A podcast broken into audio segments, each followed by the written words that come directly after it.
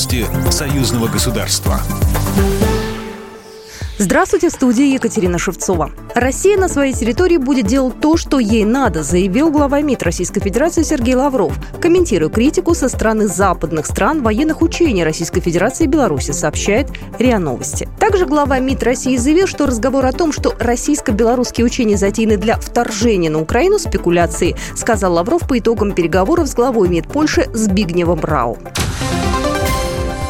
Член Комитета Совета Федерации по международным делам Григорий Рапота назвал спекуляциями заявление о том, что российско-белорусские учения «Союзная решимость-2022» могут представлять опасность для других стран, передает ТАСС. У нас проводятся полевые учения, проводятся оперативно-штабные учения. И все это записано в планах. И все это можно заранее увидеть и узнать, что состоится то и то, обратил внимание сенатор. Он напомнил, что, как правило, на такие учения приглашаются наблюдатели, чтобы у других стран не было излишней подозрительности в агрессивных намерениях организаторов маневров.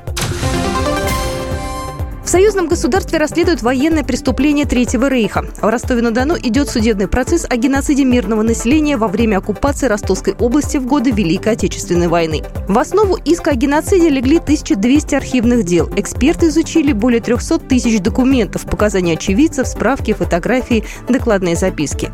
В Беларуси расследования по факту геноцида мирного населения в годы войны и после военного периода начались весной прошлого года.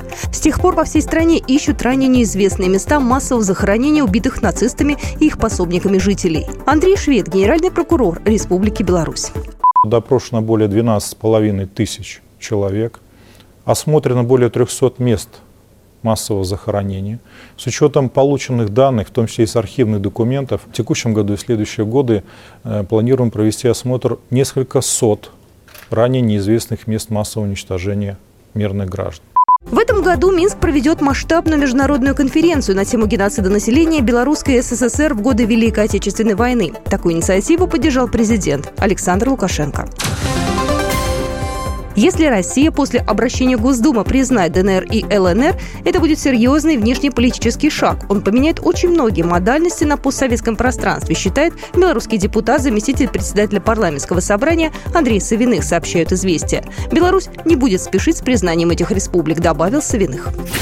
Программа произведена по заказу телерадиовещательной организации Союзного государства. По вопросу размещения рекламы на телеканале «Белрос» звоните по телефону в России 495 637 6522. В Беларуси плюс 375 44 759 37 76. Новости Союзного государства.